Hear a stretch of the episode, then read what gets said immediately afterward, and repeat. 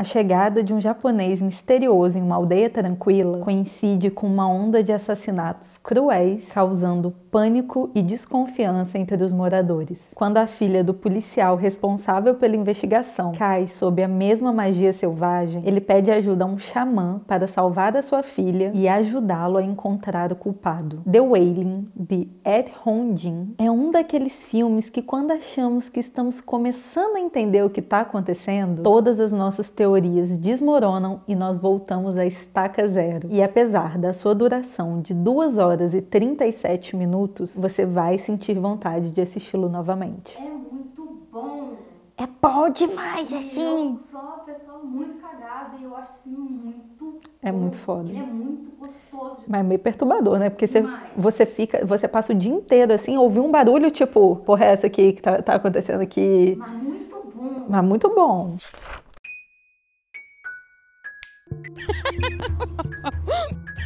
Olá, excêntricos! Eu sou a Ana e sejam bem-vindos a mais uma sessão do Halloween excêntrico do clube. Antes da gente começar, eu já vou fazer aqueles pedidos básicos que quem já está aqui no canal há um tempo já está cansado de saber, mas se você está caindo de paraquedas nesse vídeo aqui, você vai ouvir pela primeira vez, que é dá um like nesse vídeo, compartilha com um amigo, deixa seu comentário de amor carinhoso e respeitoso aqui. E se você puder e quiser contribuir ainda mais com o clube, nós temos a opção Seja Membro e também o nosso Pix, caso você queira fazer alguma contribuição única pra gente. E para quem sempre deixa aqui nos comentários que queria se tornar membro, mas que não pode ainda, gente, tá tudo bem. Vocês ajudam muito a gente se vocês assistirem um vídeo depois desse e também se vocês assistirem os anúncios. Então eu sei que é uma tortura, mas se você ama a gente, por favor, assista os anúncios. Agora, voltando para o nosso tema de hoje, eu não chamaria o que eu vou falar aqui para vocês de spoiler. The Wailing é um daqueles filmes que a gente sempre termina achando que não conseguiu entender muito bem a mensagem passada. Então eu diria que o que eu vou contar aqui para vocês é o básico do básico, para vocês poderem ir um pouco mais preparados para essa experiência. Então, bora lá. O longa de 2016 é do mesmo diretor de The Chaser. Sim,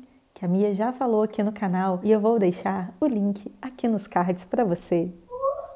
The Chaser, que é um dos filmes favoritos da nossa vida, consagrou o Ed Jin lá em 2008. Então já tinham muitos olhos voltados para The Wailing na sua estreia em Cannes. E é óbvio que foi um sucesso. Em uma mistura bastante tensa de gêneros, The Wailing combina um clima de profunda inquietação com sangue visceral, comédia policial camarada e uma mistura alucinógena de tropos do terror, usando o catolicismo e o folclore coreano, culminando em uma das cenas de exorcismo mais viscerais do cinema. O diretor conseguiu unir signos muito relevantes tanto para o Ocidente quanto para o Oriente, fazendo de The Wailing um grande sucesso de bilheteria na Coreia, ao mesmo tempo em que o filme era aclamado pelos europeus. Antes da primeira cena, nós já nos deparamos com uma passagem bíblica do livro de Lucas, onde Jesus diz que não existe motivo para todos estarem assustados, pois ele não é um fantasma, um espírito, já que ele é feito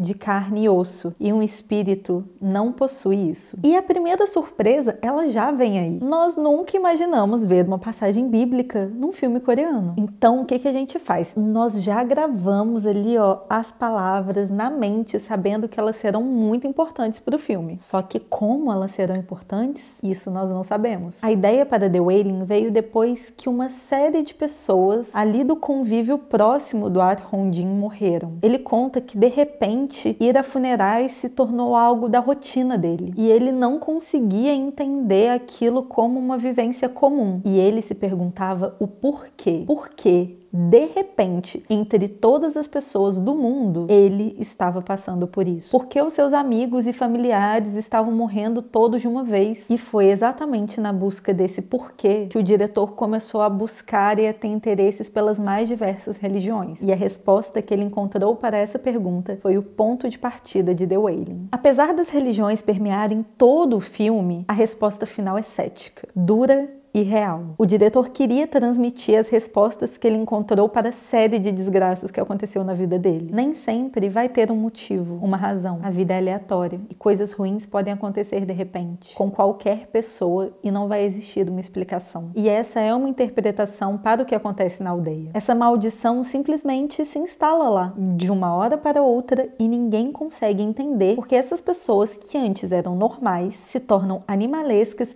e matam seus familiares. Qual é a regra? Por que eles e não outros? Toda a trama gira em torno de cinco personagens. Primeiro, o sargento da polícia Jong-gu, que é o protagonista do filme. Ele é um personagem hilário, completamente atrapalhado, e quando as bizarrices começam a acontecer ali na aldeia, ele fica completamente atônito cheio de medo e nós conseguimos dar boas risadas com ele no primeiro ato do filme. Sim, o primeiro ato do filme é muito engraçado. Segundo, o estranho, que é o forasteiro japonês que vive nas montanhas e todos acreditam ser ele o responsável pela desgraça recente. Terceiro, a filha do policial. Ela é uma personagem que cativa a gente de cara, mas quando ela é possuída pelo espírito maligno, ela se torna uma das crianças mais assustadoras que eu já vi num filme. Quarto, o xamã que é contratado pela família do policial para ir tirar o espírito maligno da menina e também para tentar livrar a aldeia da maldição. E por último, nós temos a testemunha, uma personagem muito misteriosa que nós levamos muito tempo para entender se ela é do bem ou do mal, se ela é humana, se ela é um fantasma. E apesar das suas poucas aparições durante o filme, ela é muito relevante para a história. Quando os assassinatos começam a acontecer, o policial ele não dá ouvidos para as fofocas da cidade que dizem que o japonês é o responsável por tudo isso que está acontecendo. Ele diz que isso é por ignorância dos moradores. Porém, depois que a filha dele é possuída, ele desenvolve uma fixação pelo estranho e começa a acreditar que ele é realmente o mal encarnado. Porém, enquanto espectadores, nós somos levados a acreditar que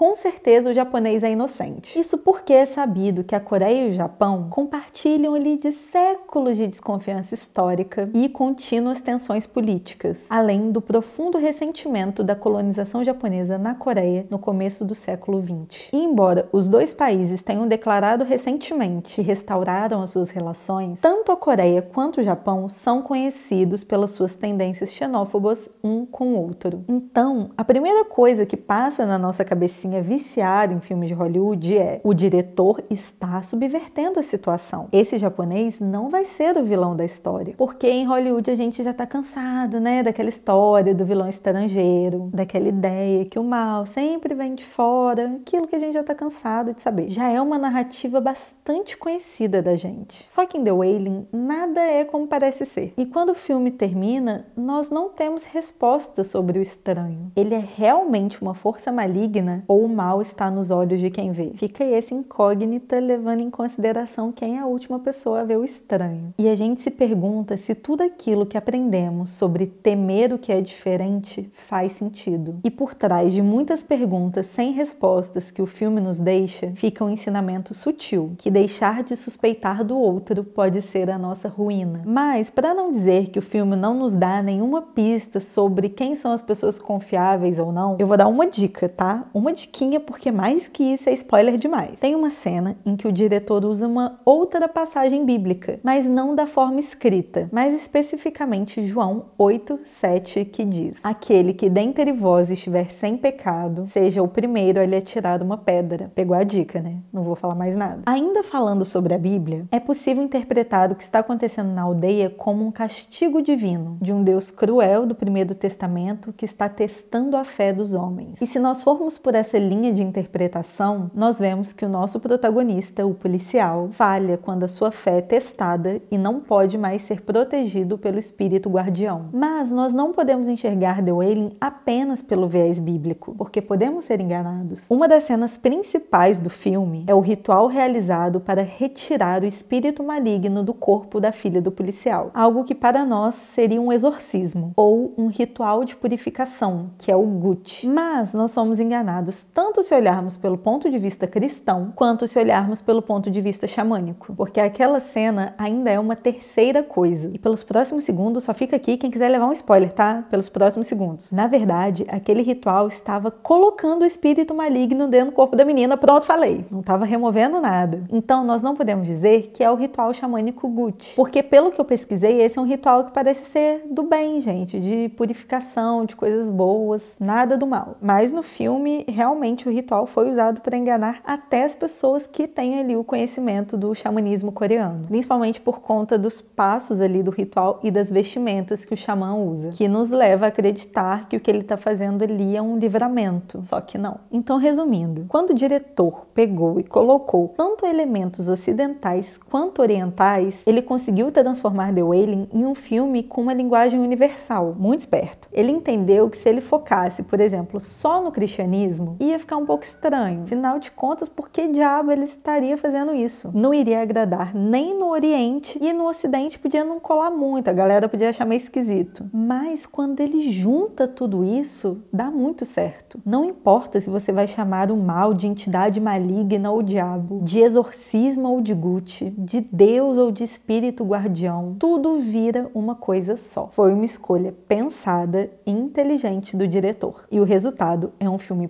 perturbador com uma beleza decadente que nos deixa com os olhos fixos na tela. Eu sei que filmes tão longos não está sendo algo tão comum mais e que talvez a gente até tenha perdido um pouco do costume, mas eu te garanto que cada segundo em The Wailing vale a pena. Tchau. Nossa, peraí que eu dei um tchau tão esquisito que eu fiz assim, ó. Tchau.